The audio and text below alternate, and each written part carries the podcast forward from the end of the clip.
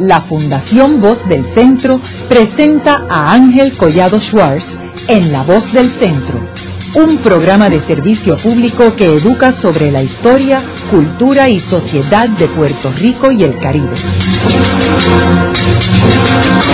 Saludos a todos. El programa de hoy está titulado La soberanía para el desarrollo de Puerto Rico. Hoy con nuestro invitado, el doctor Francisco Catalá Oliveras, prominente economista y profesor jubilado de la Universidad de Puerto Rico del recinto de Río Piedras. Paco, me gustaría comenzar el programa discutiendo y analizando, reflexionando sobre la actualidad económica de Puerto Rico.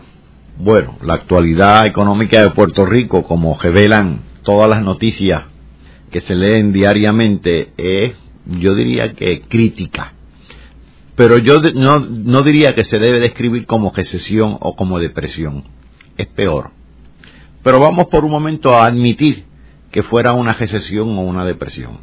En el año fiscal 2007, el Producto Nacional Bruto, es decir, la producción y el ingreso que reciben los residentes de Puerto Rico, sean propietarios, sean empresarios o sean asalariados, se contrajo en 1.9%.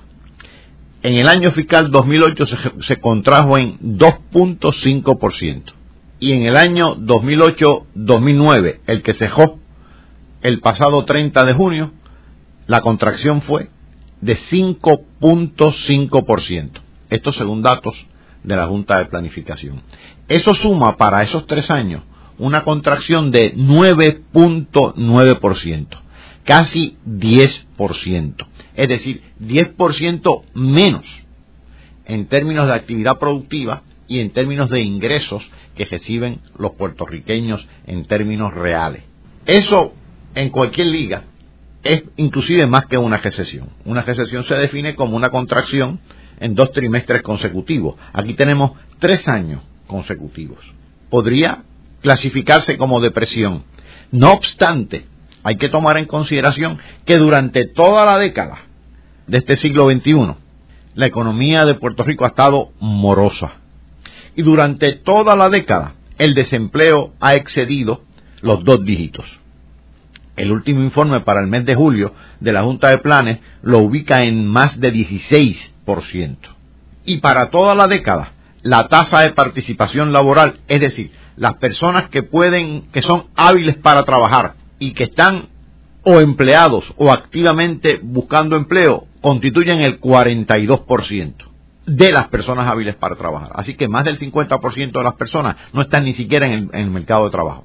Eso es para toda la década. Pero más aún, si nos remontamos a la década del 70 y vemos los indicadores de crecimiento desde la década del 70 hasta el día de hoy, vemos que durante todo ese largo periodo la economía de Puerto Rico creció muy modestamente anualmente, alrededor de una tercera parte de lo que creció en el periodo, anterior, durante las décadas del 40, 50 y 60.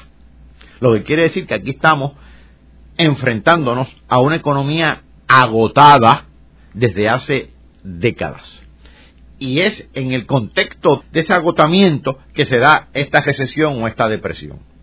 Debemos también señalar que esta recesión reciente o depresión, deberíamos llamarle, se inicia en Puerto Rico antes de la crisis crediticia, de la crisis financiera, que se traduce luego en una recesión en Estados Unidos y en una recesión generalizada en el mundo. Aquí comenzó antes. Eh, la fecha clave que acepta la propia Junta de Planes es marzo del 2006. Por lo tanto, nuestra recesión, agravada por esa recesión en Estados Unidos, precede a la de Estados Unidos y ciertamente el agotamiento de la economía de Puerto Rico precede por mucho a esa recesión estadounidense y mundial. ¿Y a qué tú crees que se debe eso, Paco? Esto se debe a muchas cosas, pero yo diría que una de las que debemos destacar es la siguiente. El mundo ha cambiado y Puerto Rico se resiste a el cambio. Aquí se habla del cambio, se habla de la globalización, se habla de los tratados internacionales, pero no se hace, no se hace nada en correspondencia con esos cambios. En la década del 50, cuando Puerto Rico se estaba industrializando, Puerto Rico prácticamente no tenía competencia. Es más, en la década del 70, eh, los tratados eh, internacionales se podían contar con los dedos de la mano y sobraban dedos. Hoy se cuentan por cientos. El mundo es una red interactiva de distintas jurisdicciones, naciones, regiones, estados, y Puerto Rico no participa en esa red interactiva. Se quedó atrás. O sea que el modelo económico de Puerto Rico está quebrado. Ciertamente está quebrado. Eh, no está en correspondencia con las normas que rigen la dinámica económica mundial. O sea, lo que los gobernantes de turno están haciendo y sus medidas y sus recomendaciones como un enfermo con cáncer terminal que tú le das una aspirina. Así mismo es. Ciertamente los, los fondos de beneficencia, los fondos de recuperación provienen de Estados Unidos. No provocan ninguna alteración estructural en Puerto Rico. Simplemente ayudan a un sector poblacional a que mantenga unos niveles de consumo o que los aumente en determinados periodos, pero no corrigen de raíz el mal de fondo, que es de carácter institucional. O sea, tú te refieres, por ejemplo, a la ayuda que llegó hace un par de años del presidente Bush y lo de ahora con el presidente Obama. Correcto. Fíjate que hace un par de años la ayuda de Bush significó más de mil millones de dólares. Eso suena abrumador. Sin embargo, esa ayuda coincidió con la contracción de la economía de Puerto Rico, no la evitó. ¿Por qué? Porque la contracción de la economía de Puerto Rico, es más, la fuerza de la contracción está siendo superior a los fondos de recuperación y por lo tanto la economía sigue eh, contrayéndose. Y en segundo lugar, esos fondos de recuperación no están orientados a alterar la estructura económica y la base institucional de la economía de Puerto Rico. Por lo tanto, los problemas continúan intensificándose.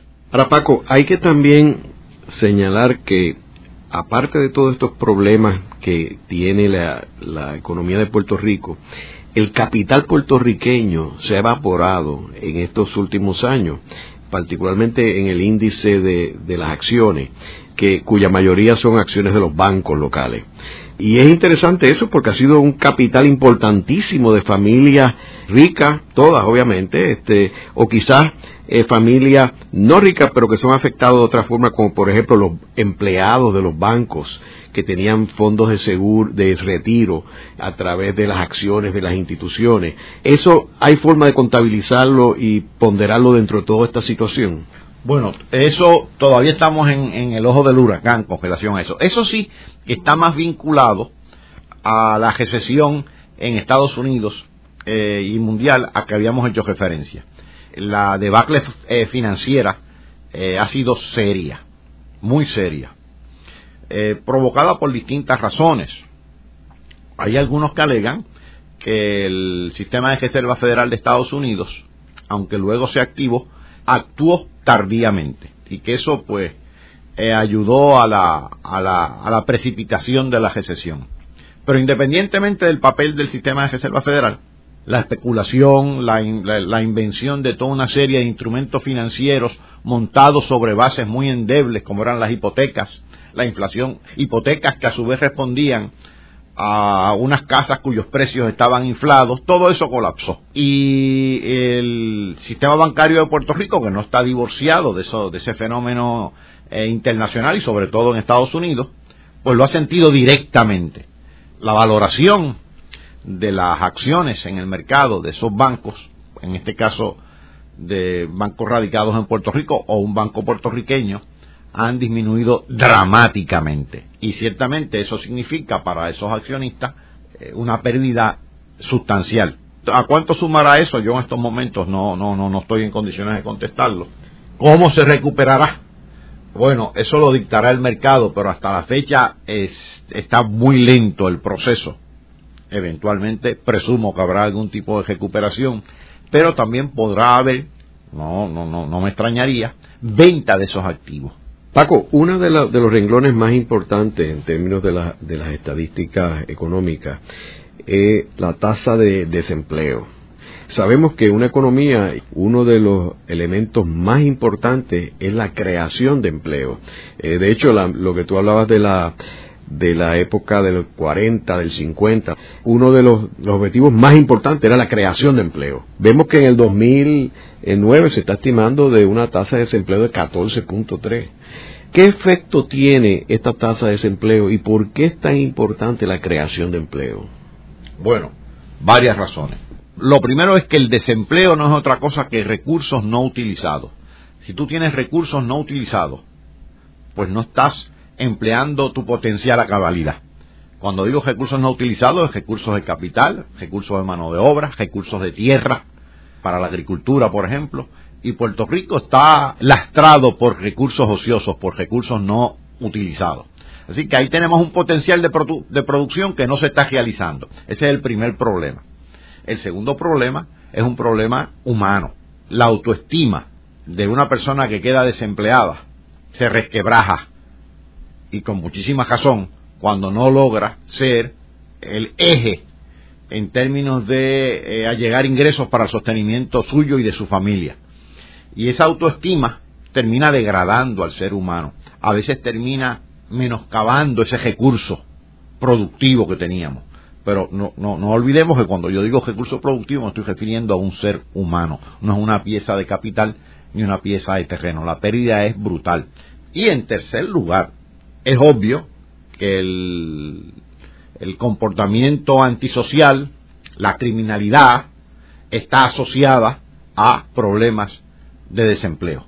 Así que los problemas sociales se intensifican con el desempleo, con los problemas económicos. Fíjate, y yo creo también que tiene un efecto sobre las nuevas generaciones. Por ejemplo, un padre eh, deprimido pues es un ejemplo terrible para sus hijos. También el hecho que esté desempleado sobrecarga los sistemas públicos. Por ejemplo, quizás tú tenías un seguro de, de salud que pagaba el patrono y ahora el gobierno tiene que resolver tus problemas de salud. Lo mismo la educación, quizás tú pagabas una escuela privada y de momento ya no puedes pagarla porque estás desempleado y tienes que ir a la escuela pública. O sea que tiene un efecto eh, en los servicios que presta el gobierno. El desempleo es costosísimo, realmente costosísimo para, para el aparato público eh, y para la economía en general.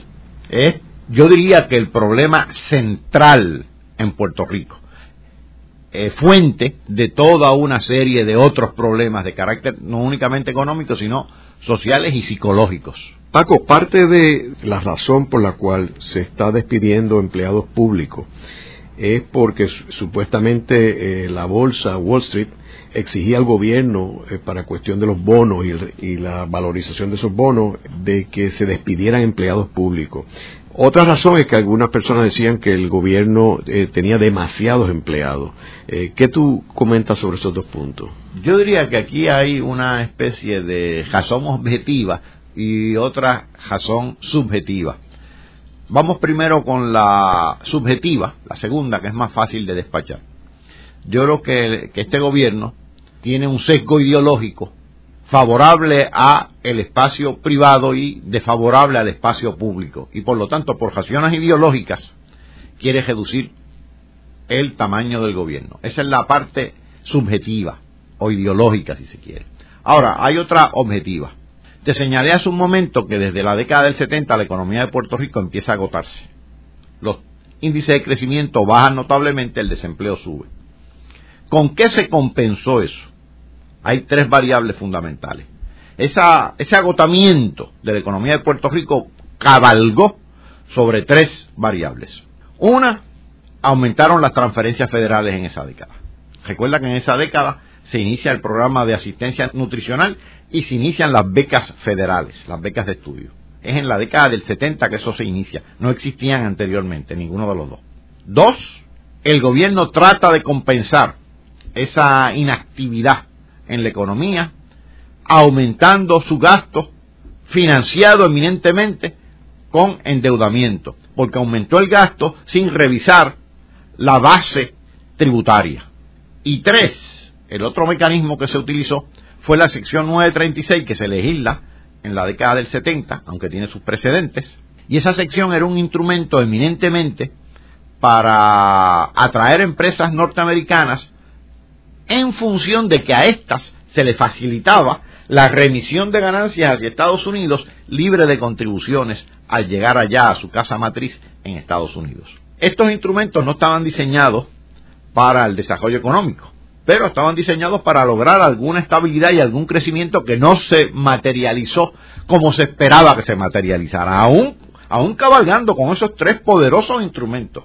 Aumento del gasto público del gobierno, aumento de las transferencias federales y la legislación de la sección 936, aún así, la economía de Puerto Rico no creció a los niveles de la década del 50 y del 60, lo que significa que el agotamiento de la economía de Puerto Rico era verdaderamente dramático. ¿Qué pasa? Ese endeudamiento, que entonces sería el 20 o el 30% del Producto Nacional Bruto, es ahora prácticamente equivalente a la suma de la deuda cuando tú sumas la deuda del gobierno central, de las corporaciones públicas y los municipios, es prácticamente equivalente al Producto Nacional Bruto de Puerto Rico, a un 100%.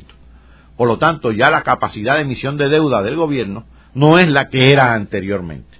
Así que ahí tenemos un problema objetivo que tiene que enfrentar este gobierno. ¿Cómo lo quiere enfrentar? Lo quiere enfrentar reduciendo el gasto, pero también tendría que enfrentarlo revisando la base contributiva. No para establecer contribuciones altas y onerosas, porque eso sería negativo, sino ampliando la base contributiva. Hay un detalle también en lo que estábamos hablando del desempleo, de efectos que tiene ese desempleo, y es los números que salieron recientemente sobre la venta al detal. Es interesante que por primera vez vemos que la venta al detal para el 2009 es de 2.735 millones versus en el 2008 2.780. En el 2007 era menos, 2.778. Y la otra parte interesante es que otro efecto negativo que tiene el, el, desempleo es que nosotros que tenemos un sistema educativo de excelencia como el que tiene la Universidad de Puerto Rico y otras universidades también, no solamente la Universidad de Puerto Rico, pues vemos que estamos graduando jóvenes para que se vayan del país.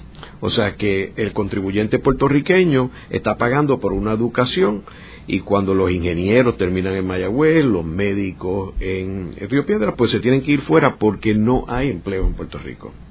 Fíjate, el, eh, ahí tienes dos puntos, el de la migración de talento y el otro, el primero que señalaste es el de cierta morosidad en los gastos de consumo de ventas al detalle. Con relación a las ventas al detalle está pasando algo interesante en Puerto Rico y también en Estados Unidos. Primero que, como tú muy bien dices, si aumenta el desempleo, la capacidad de comprar disminuye. Pero segundo, hay otro fenómeno que cancela en parte el efecto que, positivo que podrían tener los fondos de esta ley de reconstrucción y de reinversión federal, los llamados fondos de Obama, como los llaman por ahí. Y es el siguiente, primero un factor psicológico, la gente ve las cosas malas y dice, espérate, déjame ser un poquito más conservador en los gastos quizás intentar ahogar algo. Y segundo, pagar deuda, porque este es un país muy endeudado a nivel personal. Así que eso disminuye los fondos.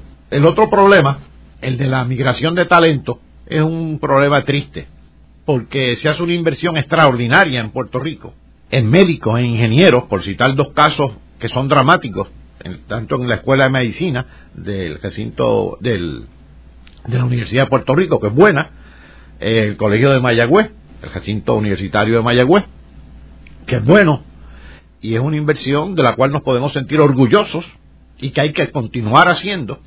Y una parte considerable de esa inversión la perdemos vía esta migración. Y eso hay que resolverlo.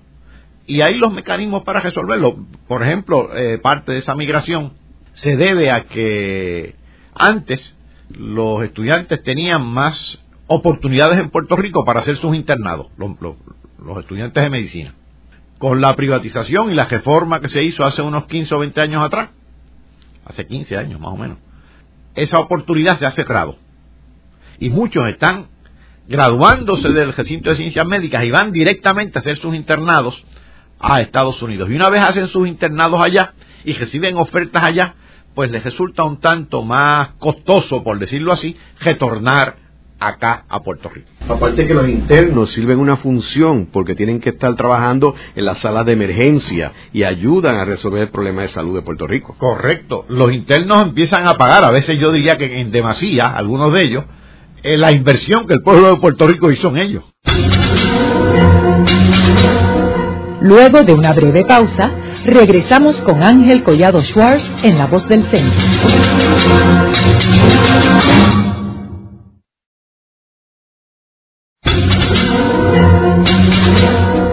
Regresamos con Ángel Collado Schwartz en La Voz del Centro. Continuamos con el programa de hoy titulado La soberanía para el desarrollo de Puerto Rico.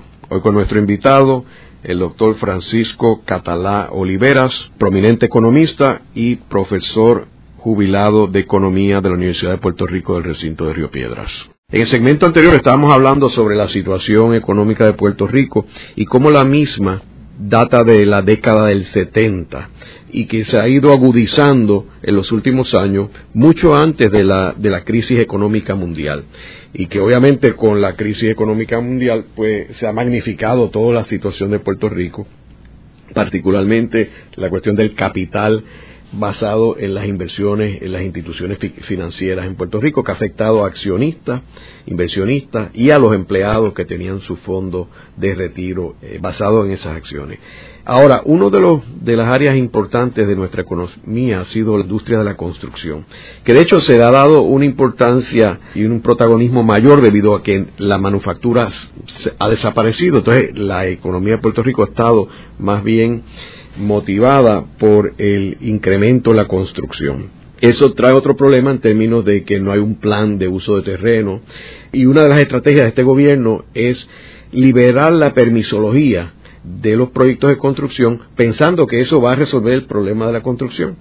Y sabemos de que, eh, si bien es cierto que ha habido unos problemas con el sistema de, de permisos, que está un ha estado obsoleto y se puede agilizar y, yo creo que es algo que hay consenso sobre el que se eh, agilice el, el, proceso pero que eh, hay personas que entienden que esto no va a resolver el problema de la construcción, porque el problema de la construcción es que no hay compradores para las viviendas, de que los costos de construcción son muy altos, que no tienen que ver con Puerto Rico, y por último de que no hay financiamiento, porque los bancos no están prestando para proyectos. Y es interesante que los números eh, recién publicados habla que la venta de cemento que yo creo que es un indicador bien interesante en términos de la construcción, ha ido bajando del 2007, cuando era 3.206 millones, al 2009, que es 2.025 millones. ¿Qué tú comentas sobre esto? Bueno, en primer lugar, ciertamente la industria de la construcción ha sido quizás la más afectada por la crisis crediticia, porque depende eminentemente del financiamiento número uno, el que va a construir la, la vivienda o lo que sea, eh, va a financiar esa construcción. Y número dos, el que va a comprar las viviendas las va a financiar también. Así que eso se ha afectado dramáticamente. Pero hay otros dos elementos que debemos considerar. Uno, que la industria de construcción se debe concebir como una industria de apoyo, no como una industria protagonista. ¿De apoyo a qué? De apoyo a la manufactura, de apoyo a los servicios, de apoyo a la provisión de energía eléctrica, de apoyo a la provisión de agua. Es decir, es de apoyo. Si tú la conviertes en protagonista, pierde el sentido, pierde el rumbo. Y aquí en Puerto Rico se estaba convirtiendo en protagonista y al convertirla en protagonista se da el otro fenómeno, que a veces se construye lo que no se debe construir. Y se construye donde no se debe construir. Por ejemplo, se construyen apartamentos y casas para los que hay poca demanda por el alto precio de las mismas, mientras tanto hay una demanda para vivienda social que no está siendo construida. Y esa, esa paradoja, pues la estamos confrontando aquí. Y además, para reducir costos, a veces construyen en valles eh, agrícolas, a veces paradójicamente con peligros de que sean inundables, y ahí estamos matando un recurso productivo que es el terreno. La construcción no es para matar recursos productivos como sería sembrar de cemento terrenos agrícolas. Así que la construcción requiere, número uno, concebirse como industria de apoyo y número dos, estar cobijada por unas normas que hagan posible el uso racional de los recursos. Para ello, el plan de uso de terrenos es un imperativo. Paco, en el año pasado nosotros publicamos el libro eh, Soberanías Exitosas, eh, basadas en unas entrevistas que yo te hice eh, a ti y a Juan Lara en un par de ocasiones, sobre modelos económicos para Puerto Rico. Y seleccionamos estos seis países que son países de una escala similar a la de Puerto Rico, en términos de población y en algunos casos en términos de tamaño. En aquel momento hablábamos de estos seis modelos, luego fue afectada todas las economías del mundo por esta crisis económica. ¿Cómo han manejado estos países su crisis económica vis a vis el caso de Puerto Rico? Bueno, hay que estipular que todos han sentido la crisis, porque la crisis ha sido generalizada. No obstante, hay dos diferencias. Primero, que ellos estaban en una posición sólidamente eh, en términos económicos mucho más sólida que la de Puerto Rico. Esa es la primera diferencia. Si se menoscaba a partir de 100, no es lo mismo que si se menoscaba a partir de 50. Esa es la primera. Y número dos, que contaron y cuentan con un instrumental fiscal y monetario de intervención en la economía eh, vía el gobierno que Puerto Rico no tiene. Y lo podemos ver claramente. Los dos menos afectados por distintas razones fueron Israel y Nueva Zelanda. Israel, el, para el 2009, la contracción sería de 1.3% en el Producto Nacional Bruto, comparada con 5.5% en el caso de Puerto Rico. Ya para el 2010 se está pronosticando un crecimiento de 1.5 a 2%. Ya, está saliendo. Y prácticamente no fue impactado. ¿Por qué no fue impactado? Porque eh, utilizó rápidamente una política monetaria laxa eh, eso quiere decir de acceso al crédito más feliz que la de otros países. Eh, tuvo suerte en esa, o más que suerte, fue audaz. Nueva Zelanda, por otra razón. En el caso de Nueva Zelanda, la inversión externa, los vínculos con el resto del mundo no son tan intensos como en las otras economías. No es que no lo sean, pero no son tan intensos. Y eso pues la insuló un tanto de la recesión, que la sintió la sintió. Su contracción para el 2009 fue de 2.6%, nuevamente relativamente baja. Ya se está anticipando para el 2010 y 2011 recuperación. Así que esos dos países no la sintieron de manera muy eh, directa. Ahora, el caso de Singapur sí. Singapur la sintió. Primero, ¿por qué? Porque Singapur sí tiene una plataforma de exportación extraordinaria y en la medida en que los países a los que exporta eh, sintieron la recesión de manera generalizada, pues las exportaciones de Singapur se afectaron. Además, Singapur tiene un sector financiero considerable. Así que el caso de Singapur es más dramático. Pero, según fue de dramático el caso en términos de impacto, fue dramático en términos de reacción. El Producto Bruto de Singapur creció en el 2008, disminuyó en el 2009 en 8%. Todavía hay dudas sobre si puede ser menos. Ya para el 2010 y 2011, recuperación. Pero ¿qué ha pasado en Singapur? Ante la crisis, el gobierno de Singapur reaccionó drásticamente. Inyectó en la economía cerca de 14 mil millones de dólares. Esa es una cifra realmente eh, abrumadora. Fíjate que es más del doble de los llamados fondos federales del plan de recuperación para Puerto Rico, que oscilan entre 5 mil y 6 mil millones. Depende de lo que, si se cualifica para unos o no se cualifica para otros. 14 mil millones de dólares. Así que ahí hay ya una intervención decidida. Sin embargo, la diferencia con Puerto Rico no es meramente cuantitativa, es cualitativa por dos razones, el origen de los fondos y el uso de esos fondos. El origen de los fondos. El origen de los fondos en Singapur es totalmente interno. Por lo tanto, la prioridad de uso de esos fondos las dicta el propio Singapur. No se las dicta nadie. ¿Y de dónde lo sacaron? Bueno, está en la, el cuento bíblico de José. En años buenos ahorras para tener que gastar en años malos. El, cuento de José era almacena trigo en los años buenos para luego poder disponer de él en los años malos. Singapur tiene unas reservas públicas, a un ahorro, un ahorro público extraordinario. Hay tres fuentes de ahorro, el ahorro corporativo, el ahorro personal y el ahorro gubernamental. En este caso se trata de ahorro eminentemente gubernamental. Tenía reservas. Y dice el análisis que hace la unidad de inteligencia de la revista The Economist que todavía le quedan reservas que puede utilizar en el futuro de ser necesario. Así que el origen de los fondos interno, no es dependencia. Segunda diferencia cualitativa, el uso de los fondos. ¿Para qué los uso? Los ha usado eminentemente para estimular actividad productiva. Es decir, le dice una empresa, usted no vota ni a un solo empleado. Si usted vota uno, no cualifica para el subsidio que le voy a dar o para la exención contributiva que le di. Eso número uno. Es decir, está estimulando directamente a los entes productivos, no indirectamente al consumidor para que éste compre y pueda indirectamente quizás estimular al aparato productivo. Además está utilizándolo para prepararse, como dicen ellos, para el momento de la recuperación. Por ejemplo, han un proyecto de tres nuevas, nuevas universidades, tres nuevas universidades en Singapur, auspiciadas por el gobierno. Una de ellas es un consorcio con la Universidad Norteamericana de MIT.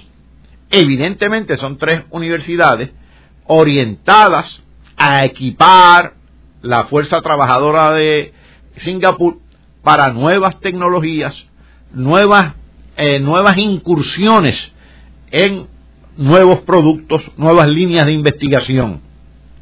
Y eso me parece fundamental. Singapur ha estado muy activo estableciendo nuevos laboratorios de investigación en la industria de la farmacéutica, que es una industria que está sufriendo muchos cambios eh, estructurales a nivel mundial y que es una industria donde en algunas instancias están venciendo numerosas patentes, las cuales de momento afectan adversamente a algunos sectores. Por lo tanto, Singapur ha sido muy ágil en eso. Así que es un, fenómeno extraordinario. El caso de Eslovenia, de Irlanda y de Estonia son quizás los más afectados de, los, de las seis soberanías exitosas. Ya te reseñé la de Israel, la de Nueva Zelanda y la de Singapur. En el caso de Eslovenia, la contracción creció en el 2008, en 3.5, de Puerto Rico no creció. En el 2009 la contracción es de 6%, ya para el 2010, 2011, recuperación. Eslovenia hacía poco que había ingresado a la zona del euro. Ya pertenecía a la Unión Europea, pero no había ingresado a la zona de Europa, hace poco que ingresó. El gobierno ha aumentado el gasto público, ha recogido a la clásica estrategia keynesiana de Keynes de aumentar el gasto público para compensar la contracción de la recesión. Así que no ha utilizado instrumentos dramáticos, pero uno muy convencional de aumento en el gasto público. Tenía las reservas y tenía el margen prestatario para hacerlo porque la deuda del gobierno, la deuda pública de Eslovenia había sido manejada con muchísima eh, eficacia en el pasado. Irlanda, esta es la más afectada. Irlanda y Estonia son las más afectadas. En el caso de Irlanda, ¿por qué fue afectada? Número uno, porque la industria de la, de la construcción había cobrado muchísima importancia en Irlanda y esta industria ha colapsado eh, de manera generalizada en el mundo. También en España ha habido un gran impacto de la contracción de la industria de la contracción. Ellos planificaron demasiado agresivo y crearon una especie de burbuja la cual eh, se, se explotó en esta crisis. Correcto. Además, que Irlanda ha sido muy influenciada por su vieja metrópoli, Gran Bretaña, y Gran Bretaña también ha tenido un, eh, ha sufrido gravemente la recesión, tanto por la industria de la construcción, pero sobre todo el sector financiero. También el sector financiero de Irlanda estaba muy expuesto a el sector financiero norteamericano y al sector financiero europeo y eso la, la afectó dramáticamente. El sector financiero de Singapur estaba relativamente vinculado pero aislado normativamente hablando, y eso le permitió una gran agilidad. Así que eh, tenemos en Irlanda dos, dos casos graves, el de la construcción y el del sector financiero. La, el Producto Interno Bruto para el 2009, la contracción pronosticada es de 7.7% y quizás se extienda hasta el 2010, ya para el 2011 recuperación, eh, vía varias medidas. Están inclusive contemplando la posibilidad de la, de la nacionalización de la banca comercial. Eso todavía está en discusión. Y vía el gasto público. Sin embargo, han mantenido, ha aumentado el desempleo. Está el desempleo entre 8 y 9% en estos momentos en Irlanda, que para nosotros seríamos, sería bajísimo, pero para ellos es alto. Claro, Irlanda parte de un ingreso per cápita enorme, de los más altos de la Unión Europea, si no el más alto, con la excepción de, de Luxemburgo, que es una cosa descomunal, y eso le permite absorber estos golpes con más eh, resistencia. El caso de Estonia es distinto. Recordemos que Estonia es un país bien pequeño, de poco más de un millón de habitantes, vecino de Rusia. Ahí tiene el primer problema y es que está teniendo dificultades con el tránsito comercial, con lo, el asunto petrolero, porque ha tenido algunas dificultades, una, alguna tensión política con Rusia. Ya esto es aparte de la crisis recesionaria. Además, Estonia es una economía bien abierta, relativamente conservador su gobierno en estos momentos, y el impacto es el que, de todas las seis eh, soberanías exitosas, el, el, impacto más duro de esta recesión ha sido en Estonia. La contracción para el 2009 se estima en casi un 10%. Sería el equivalente de Puerto Rico en los si acumulamos los tres años de Puerto Rico y podría, podría extenderse al 2010 ya para el 2011 recuperación. Han hecho algo interesante en Estonia también, porque es que eh, eh, a qué han recurrido. Están actuando junto a otros países de Europa Oriental de manera concertada. Por ejemplo, la contracción y la crisis económica en Letonia, su vecino al sur, que a veces le dicen Latvia también, fue muy dura. ¿Qué hizo Estonia que estaba en mejor? Eh, condición? Junto a la República Checa y otros países de Europa Oriental fueron los que financiaron la política de recuperación de Letonia. Así que en el caso de estos países de Europa Oriental, debo destacar la acción concertada que han estado tomando. Pertenezcan o no pertenezcan a la Unión Europea, y esto lo hace interesante. De hecho, hay cierta discusión entre los países occidentales de la Unión Europea y los países orientales, en términos de continente europeo, de esa unión, porque ha habido algunas diferencias en términos de cómo han reaccionado a la, a la crisis de la recesión. En el caso de Estonia y los países de Europa Oriental, la reacción ha sido de más estímulo, lo necesitaban más, y de acción coordinada entre ellos. Esto lo hace bastante interesante porque la Unión Europea es un experimento fascinante, si se le puede llamar experimento todavía después, después del éxito que han tenido. Haremos una breve pausa, pero antes los invitamos a adquirir el libro Voces de la Cultura, con 25 entrevistas transmitidas en La Voz del Centro. Procúrelo en su librería favorita o en nuestro portal.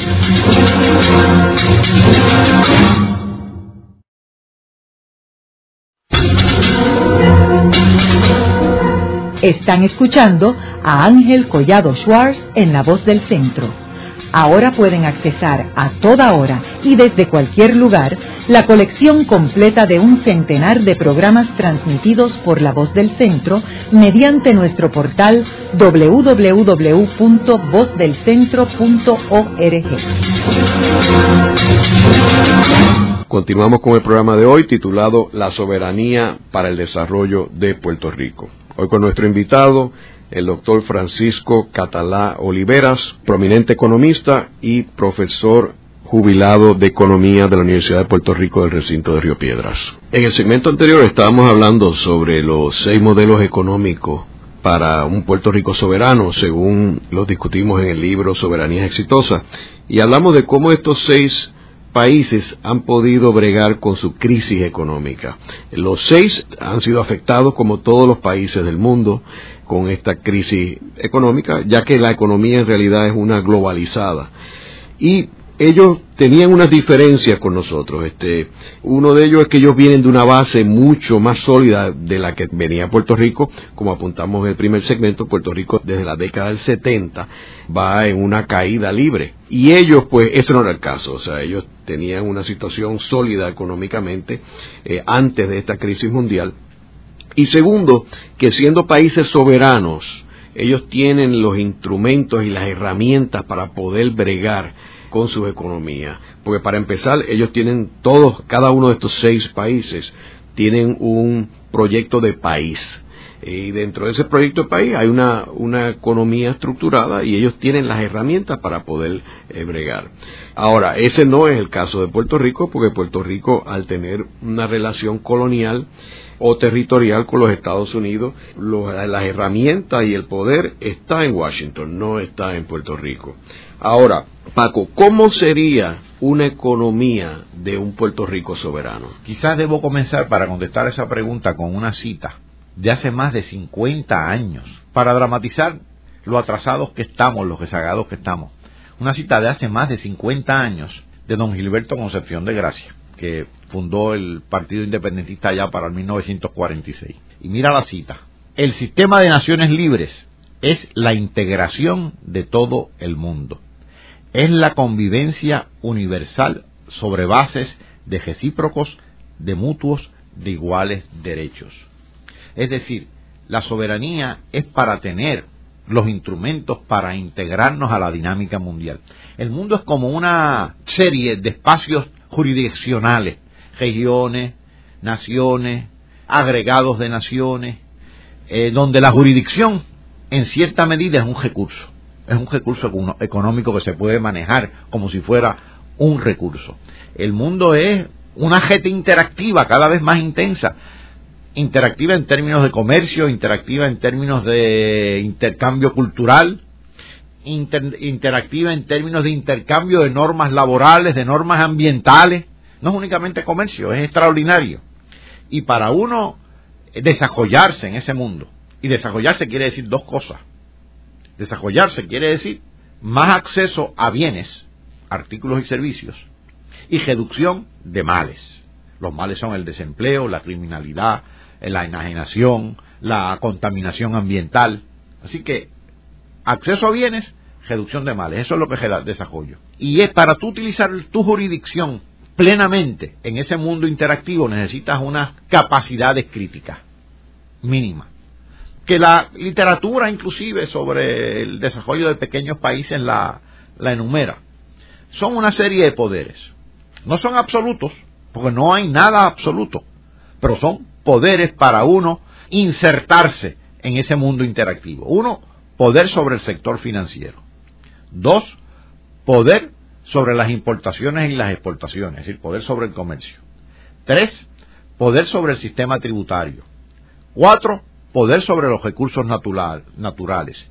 Cinco, poder sobre la transportación y las comunicaciones. Eso es, fundamental porque todo el intercambio de esas jurisdicciones está montado en la transportación y en las comunicaciones. Por cierto, dos sectores que se han revolucionado en el mundo moderno, tanto la transportación como las comunicaciones. Y poder sobre los tratados internacionales. Y cuando hablamos de tratados internacionales, estamos hablando no de meramente tratados comerciales, sino que hay tratados tributarios, tratados ambientales, tratados laborales, tratados culturales. Todo eso enriquece la interacción con otros países y enriquece eh, al país y enriquece la vida humana, enriquece al ciudadano. Eso es la soberanía. Y yo añadiría uno que yo creo que es importante, que es el poder sobre la inmigración y la emigración.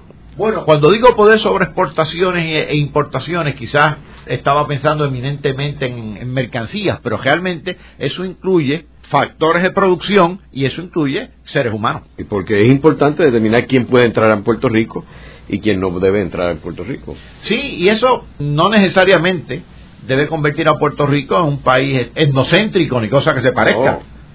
todo lo contrario. Todo lo contrario. Paco, y en términos de la situación actual económica de, Puerto Rico, ¿qué reflexión tú compartirías con nosotros en términos de, por ejemplo, si Puerto Rico fuera soberano hoy, ¿cómo estaría bregando con esta crisis económica? Bueno, para eso debemos usar los ejemplos que hemos visto anteriormente. ¿Qué, hacen esos países? ¿Qué deberíamos hacer nosotros con esos poderes que enumeramos? Yo creo que aquí, en términos de eh, la producción que pueda realizar Puerto Rico, debería estar orientada a tres niveles. Una, consumo interno. Dos, plataforma de exportación. Y tres, centro regional de servicios. ¿Qué quiero decir con esto?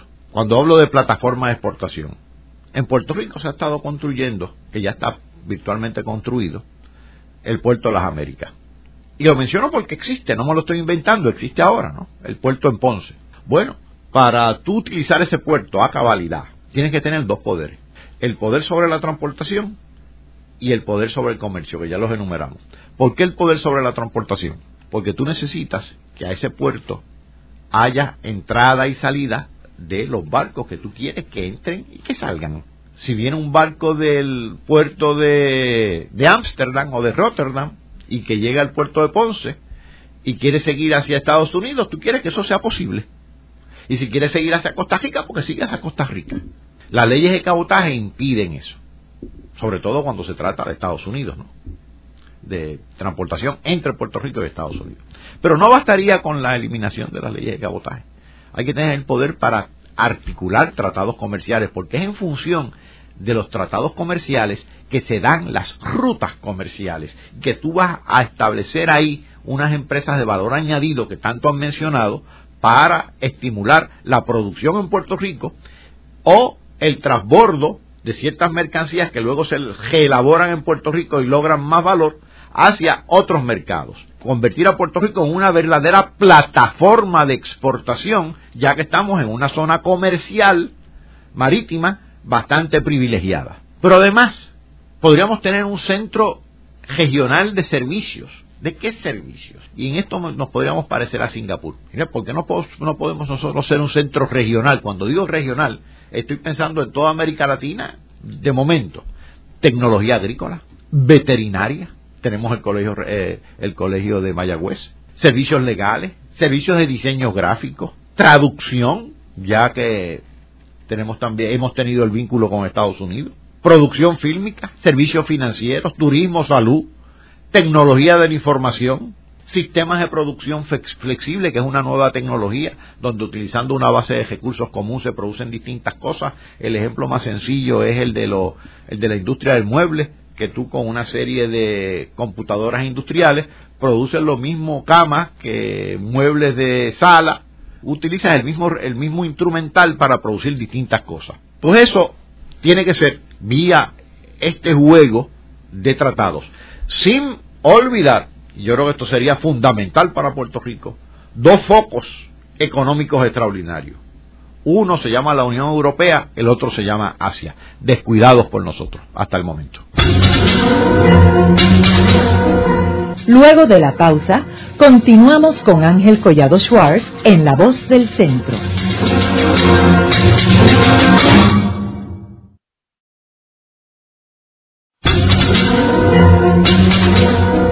Continuamos con la parte final de La Voz del Centro con Ángel Collado Schwartz. Pueden enviarnos sus comentarios a través de nuestro portal www.vozdelcentro.org. Continuamos con el programa de hoy titulado La soberanía para el desarrollo de Puerto Rico. Hoy con nuestro invitado, el doctor Francisco Catalá Oliveras, prominente economista y profesor jubilado de Economía de la Universidad de Puerto Rico del recinto de Río Piedras. En el segmento anterior estamos hablando sobre dos ejes importantes, el asiático y el, europeo. Y yo entiendo que son áreas importantísimas, particularmente cuando en Asia tenemos a China, que va a ser la principal economía del mundo. Y vemos cómo China ha hecho algunas entradas en el Caribe y en América Latina que eso representa una gran oportunidad para nosotros, que nosotros ahora mismo eso no está en el panorama. Y en el caso de India también, que es, que es un elemento importante, vemos al, escritor Thomas Friedman cuando sugiere de que Estados Unidos debe traer más ingenieros de Bangalore a Estados Unidos con miras a, tener un segundo Silicon Valley. Y Puerto Rico muy bien podría traer ingenieros de primer orden de Bangalore para complementar los ingenieros nuestros en Mayagüez, en la Universidad de Puerto Rico, y poder relanzar todo ese concepto y nuestros ingenieros no tengan que abandonar Puerto Rico.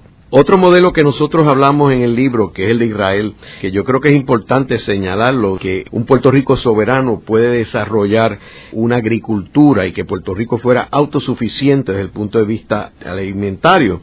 Vemos eh, ahora mismo donde nosotros, pues, nuestros agricultores crecen este plátano y se encuentran que Santo Domingo está exportando plátanos a Puerto Rico a un precio más bajo que el de los agricultores de nosotros. Entonces no podemos proteger a nuestros agricultores. Y vemos también el caso del plan de Israel de ser autosuficiente desde el punto de vista energético, eh, que Puerto Rico puede hacer un plan que aunque tome 100 o 200 años podamos lograr la autosuficiencia energética. Sí, claro que sí. Con relación a los alimentos, a mí me parece que eh, alimentar la población no únicamente es un imperativo, sino que como estrategia de seguridad económica es fundamental. Y yo siempre he pensado que Puerto Rico ha podido hacer mucho más, tiene, la tiene muy marginalmente, mucho más con relación a una industria de procesamiento de alimentos, es decir, vincular el desarrollo agrícola en Puerto Rico con el desarrollo de una industria de procesamiento de alimentos. Y esa industria de procesamiento de alimentos podría estar orientada no únicamente a suplir al mercado interno, sino a la exportación. Claro, debemos señalar lo siguiente. Quizás la agricultura de Puerto Rico no sea lo suficiente, grande, luego, para tener una industria de procesamiento de alimentos de exportación. Pero Puerto Rico puede importar eh, materia prima, sean frutas, sean distintos renglones, farináceos, además de producir lo que pueda producir aquí localmente, que sería un estímulo a la agricultura, para instalar esta industria de procesamiento de alimentos, cuyos eh, mercados de exportación podrían ser inclusive los europeos o los asiáticos. Tú puedes importar materia prima de República Dominicana o de América Latina y no reexportarla toda necesariamente a esos mercados. Se reexporta si hay mercado, de no se, se exporta a otros mercados. Es una red de vínculos sumamente compleja. No debemos olvidar, que tú lo acabas de mencionar, que hay tres economías emergentes, como le llaman en, algunos círculos, claves en, este mundo en, este momento. Una, la, la más citada, que es la de China. Dos, la de India, que están creciendo, y otra que también está creciendo, que ninguna de las tres como que ha sentido la recesión, es la de Brasil. Así que esas tres economías que son grandes tienen que estar en nuestra mirilla, porque de no quedamos aislados. Es decir, la soberanía es para la integración al mundo, eso no cabe la, la más mínima duda. En esto de los alimentos me parece que el caso de Israel es, es, interesante porque Israel no es un país con unos recursos de tejeno enormes, todo lo contrario, tiene hasta desierto. Quizás su autosuficiencia en alimentos ha debido a una mala jazón, que es la guerra, pero se puede deber a una buena jazón en nuestro caso. Y técnicamente ellos han demostrado la viabilidad de tener eh, cierta autosuficiencia en alimentos en un, en un terreno bastante inhóspito en su caso. La agricultura, en nuestro caso, yo creo que sería mucho más fácil. Aquí tenemos un buen terreno, desafortunadamente tenemos que detener lo antes posible la invasión de tejenos por parte de los desarrolladores. Eh, no es a base de sembrar casas en los, en los valles que nos vamos a desarrollar. Aquí hay mucho potencial para reciclar los centros urbanos, cosa que hemos descuidado también. Ahora, fíjate que lo interesante en esto, Paco, es que lo que hace falta es un plan maestro, un plan maestro para, para estructurar un proyecto de país con un proyecto económico, porque vemos aquí que mientras nosotros tenemos la tierra, tenemos el mar, por ejemplo, es absurdo de que en Culebra tú tengas que ir a un restaurante a comer pescado congelado, importado, en Culebra siendo una pequeña isla eh, rodeada de agua donde está lleno de, peces, pero sin embargo no hay la estructura para darle los incentivos a los pescadores para ellos poder desarrollar una, una, una industria de la pesca en Puerto Rico. Por darte un ejemplo, el mismo caso de la energía, o sea, en Puerto Rico con el sol que hay todo el año, sin embargo en Alemania que no hay sol, ellos tienen toda una industria de energía solar este, y de viento. Nada mata más la imaginación que ser subalterno y dependiente. Yo creo que la soberanía también se tiene que dar en inteligencia. Cuando nosotros tengamos la, la libertad para, para, para disfrutarla responsablemente, vamos a asumir la responsabilidad para ejercerla libremente. Y eso yo creo que es un recurso extraordinario, es decir, el recurso de la imaginación que en Puerto Rico está apagada porque simplemente se recuesta francamente en la dependencia. Esa cultura de la dependencia hay que erradicarla de raíz. Y ese es el gesto de la soberanía. Y lo vemos también en otras industrias que apenas se discuten, como por ejemplo la industria de la cultura, eh, donde aquí nuestra clase artística está siendo afectada eh, con esta crisis sin necesidad, porque eh, la clase artística podría este, utilizar, si tuviéramos los poderes, los medios de comunicación, por ejemplo las televisoras, la programación, empleando el talento local, ya sea en novelas, ya sea en otro tipo de programas. Sin embargo, nosotros no controlamos, como tú mencionaste al principio, las comunicaciones, quién tiene esas licencias para las distintas estaciones de televisión y de radio. Mira, también hace un momento estábamos mencionando la migración de, talento eh, y se mencionó el caso de los médicos. Puerto Rico podría ser un centro regional de servicios de salud. En cáncer, en distintas, distintas áreas, tenemos el centro cardiovascular, pues eso se, podría utilizar a cabalidad y aún desarrollarlo más. El centro de cáncer de que tanto se ha hablado, eh, que es una iniciativa de la Universidad de Puerto Rico. Pues mira, aquí habría una enorme posibilidad en términos de eh, Centro Regional de Servicios de Salud. En el programa de hoy hemos discutido cómo la soberanía es un elemento importante para el desarrollo económico de Puerto Rico. Hemos hablado de cómo el modelo de Puerto Rico eh, desde la década del 70 está en una decadencia eh, donde no vemos la luz al final del túnel y en parte, o si no principalmente, es como resultado de la relación de nosotros colonial con los Estados Unidos, donde no tenemos las herramientas para poder resolver y crear un proyecto de país y una eh, nueva economía. Vemos cómo en los seis modelos económicos eh, que hemos discutido anteriormente han podido resolver sus problemas y bregar con los problemas económicos, eh, ya que son países soberanos y tienen sus los poderes para poder manejar la crisis. Gracias, Paco. Gracias a ti. Esta ha sido una producción como servicio público de la Fundación Voz del Centro. Los invitamos a sintonizarnos la próxima semana a la misma hora. Y recuerden que pueden adquirir el libro Voces de la Cultura en su librería favorita o en nuestro portal.